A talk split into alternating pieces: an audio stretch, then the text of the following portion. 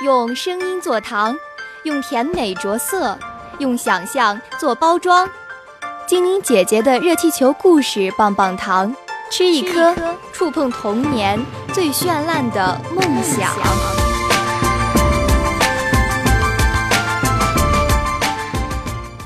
三把斧头，在一片美丽的森林边上，住着一个诚实善良的樵夫，他有一把锋利的铁斧头。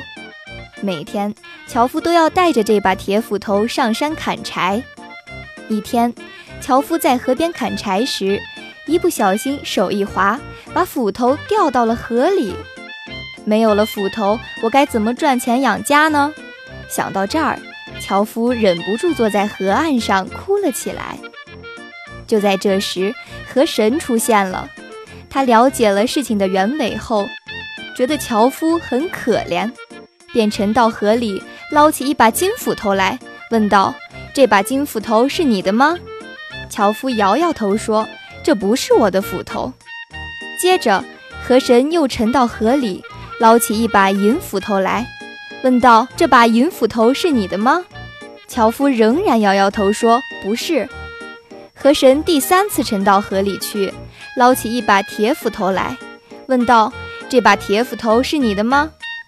樵夫看到自己的斧头，跳起来，欣喜地说道：“没错，没错，这把才是我的斧头。”河神很赞赏樵夫为人诚实，便把这把金斧头和银斧头作为礼物送给了他。樵夫带着三把斧头回到了家里，把事情的经过详细的告诉了朋友们。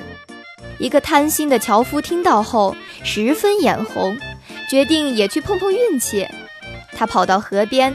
故意把自己的铁斧头丢到河里，然后坐在河岸上假装痛哭起来。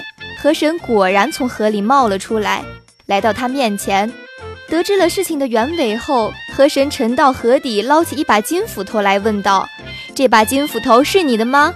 贪心的樵夫高兴地叫道：“是的，是的，这把正是我丢失的斧头。”他那贪婪和不诚实的样子遭到了河神的痛恨。河神没说话。